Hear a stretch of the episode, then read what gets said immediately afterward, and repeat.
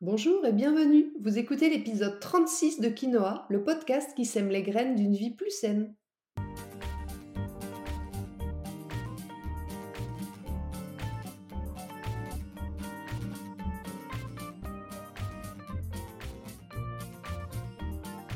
Je suis Julie Coignet, naturopathe et coach santé.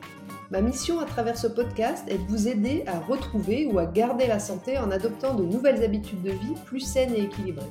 Chaque semaine, le jeudi, je vous propose de parler bien-être, forme et santé naturelle de façon simple et positive pour vous aider à reprendre votre santé en main.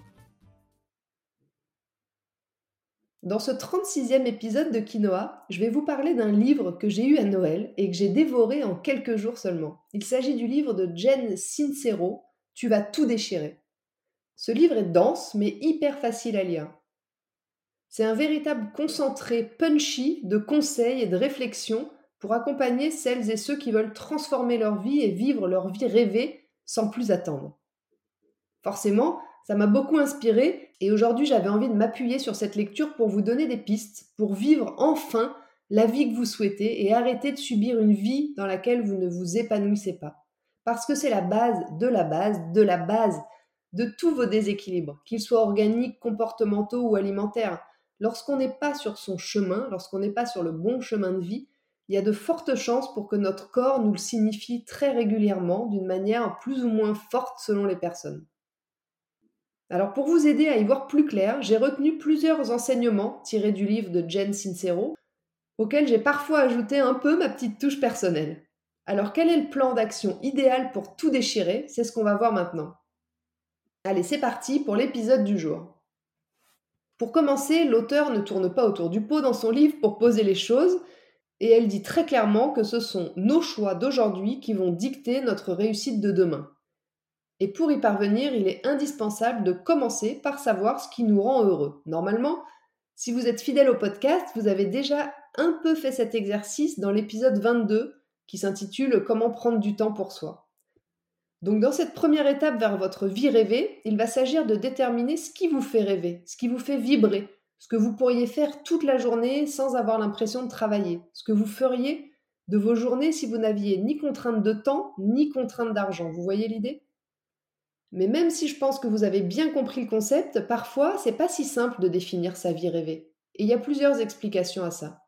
Tout d'abord parce que nous sommes fortement influencés par notre héritage, par les croyances que nos parents nous ont transmises, mais aussi celles des générations précédentes.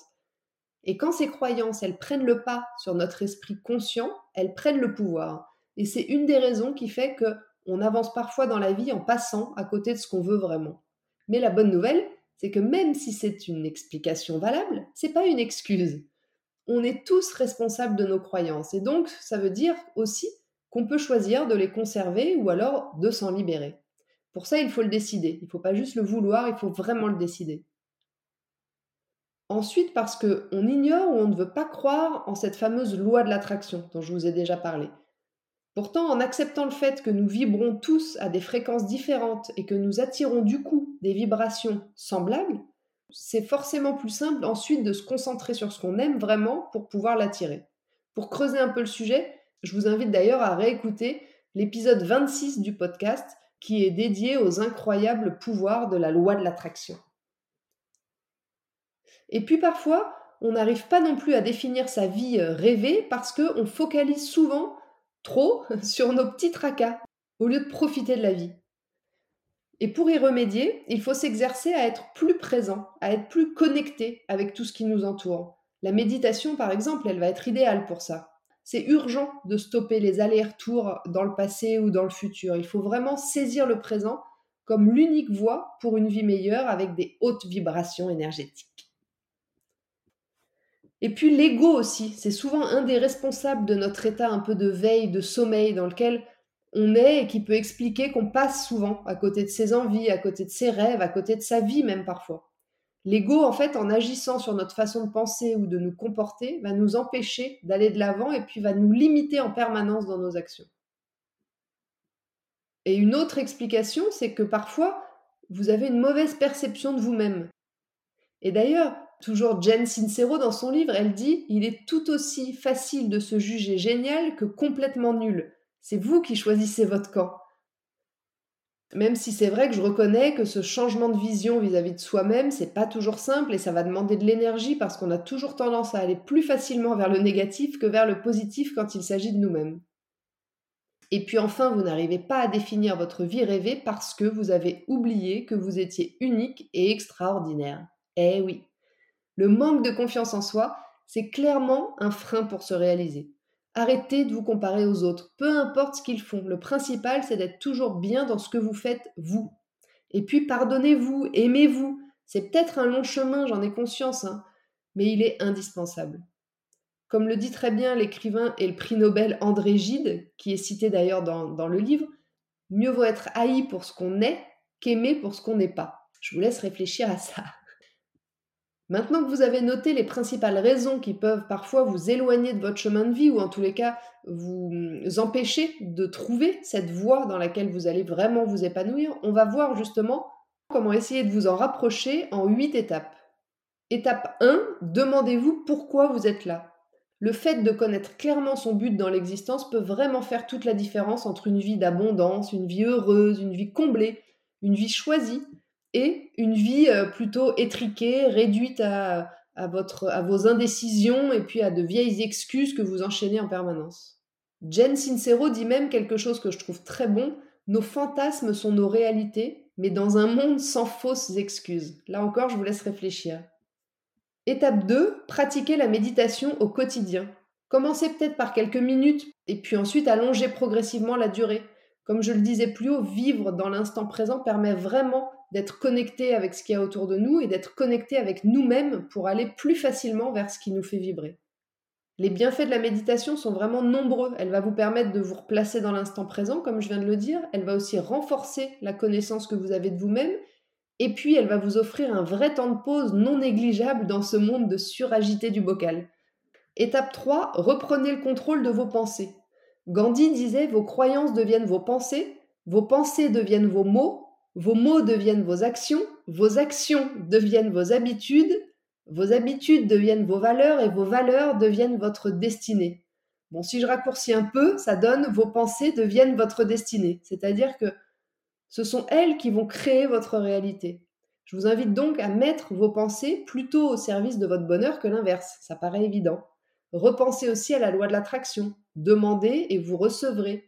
Vivez comme si vous étiez déjà sur votre chemin et entourez-vous de personnes positives qui partagent votre vision et qui vont pas passer tout leur temps à vous mettre des limites ou alors des croyances limitantes. Étape numéro 4, retrouvez vos rêves et votre esprit d'enfant. Vous savez, celui qui était plein de créativité et d'amusement, vous vous souvenez?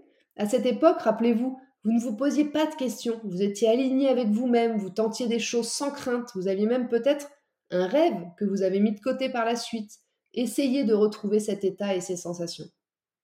Étape numéro 5, ayez de la gratitude. En focalisant votre énergie positive sur le fait de remercier ce qui va bien, vous allez mettre toutes les chances de votre côté de recevoir de l'énergie positive en retour. Ça vaut le coup quand même. Concrètement, vous pouvez par exemple noter chaque soir dans votre tête ou sur un petit cahier trois choses jolies et heureuses qui vous sont arrivées dans la journée et remercier la vie d'avoir eu la chance d'en profiter. Ça peut être un sourire de votre enfant, l'appel d'une amie, un bon repas partagé ou encore une opportunité professionnelle ou même une place de parking que vous avez trouvée plus facilement que d'habitude. Étape numéro 6, laissez-vous toujours une porte ouverte et laissez-vous un peu aller. Lâchez prise, arrêtez de vouloir tout contrôler.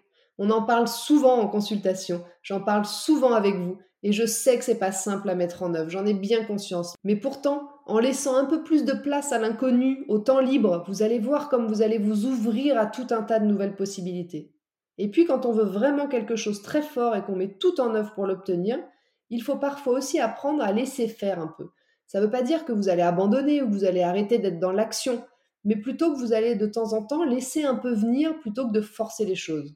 Vous verrez comme tout est tellement plus simple comme ça. Étape numéro 7, aimez-vous. C'est un prérequis indispensable pour tout déchirer. J'ai bien conscience que c'est compliqué et que c'est pas simple pour certaines, mais je suis là pour planter des petites graines, hein, je vous rappelle. Donc aimez-vous suffisamment pour ne pas laisser qui que ce soit d'autre décider de votre vie à votre place. Ne culpabilisez pas non plus d'agir selon vos propres envies et vos propres besoins. Pour y arriver, vous pouvez vous entraîner à répéter régulièrement des affirmations positives, prendre un peu plus soin de vous, vous dégager du temps pour faire ce que vous aimez, ne pas vous comparer aux autres, pardonner et puis surtout vous pardonner pour avancer. Huitième et dernière étape, passer à l'action. Le passage à l'action, il est fondamental. C'est ce qui va faire la différence entre ceux qui parviennent à devenir une meilleure version d'eux-mêmes et puis ceux qui n'avancent pas. Une fois que vous aurez bien travaillé sur les sept points précédents, c'est vraiment la dernière étape indispensable, passer à l'action. Pour ça, il faut bien sûr commencer par se fixer des objectifs, puis peut-être des sous-objectifs, puis ensuite une liste d'actions qui vont vous permettre d'atteindre votre but. Retenez bien que sans passer à l'action, bah, vous continuerez à rêver votre vie, mais vous la vivrez pas. Maintenant, avec tout ce qu'on a vu, je pense que vous n'avez plus aucune excuse pour ne pas essayer. Et vous verrez, c'est très facile à partir du moment où vous aurez compris que c'était pas dur. C'est ce que dit assez régulièrement Jen Sincero dans son livre. Après, tout va aussi dépendre de votre capacité à visualiser puis à saisir les opportunités autour de vous et donc de l'espace que vous laisserez libre dans votre mental mais aussi dans votre emploi du temps pour y voir plus clair. C'est maintenant le bon moment pour abandonner tout ce qui vous dessert et rendre possible la réalité que vous voulez. Il n'y aura jamais un meilleur moment, croyez-moi. Vous êtes la seule personne qui peut changer le cours de votre histoire. Si votre décision de changer de vie, elle est sérieuse, vous trouverez un moyen de le faire, c'est certain. Sinon, vous trouverez des excuses. Il ne vous reste plus maintenant qu'à prendre l'engagement de vous lancer. Si votre engagement est entier, aucun doute que vous mettrez tout en œuvre pour l'honorer, quelles que soient les difficultés que vous rencontrerez. Et notez bien une chose, le seul échec, c'est l'abandon. Tout le reste, c'est de la collecte d'informations. Alors allez-y et croyez en vos rêves. Sur ce, l'épisode 36 de Quinoa touche à sa fin. Je vous remercie de m'avoir écouté jusqu'ici. J'espère qu'il vous a plu, qu'il vous aura motivé, qu'il vous aidera à avancer, à vous poser des questions et à rester sur ou à rejoindre votre chemin de vie. Si vous pensez que cet épisode peut intéresser des amis autour de vous, je vous remercierai beaucoup de leur transférer ou de le partager sur vos réseaux sociaux. Si vous n'avez pas pu prendre de notes, vous retrouverez le contenu de ce podcast, retranscrit par écrit, dans l'article de blog dédié à l'épisode sur mon site juliecoignet.com. Je vous invite également à vous abonner à ma newsletter pour ne rater aucun épisode du podcast, mais aussi pour suivre mon actualité et profiter de conseils exclusifs chaque semaine directement dans votre boîte mail. La semaine prochaine, dans l'épisode 37 de Quinoa, on va parler du cholestérol. On entend parfois un peu tout et son contraire sur ce sujet. Il existerait un bon et un mauvais cholestérol, mais on entend aussi qu'il est toujours mauvais. Dans cet épisode, je vais mettre fin aux idées reçues et je vous donnerai ensuite quelques pistes pour réguler naturellement votre taux de cholestérol sanguin.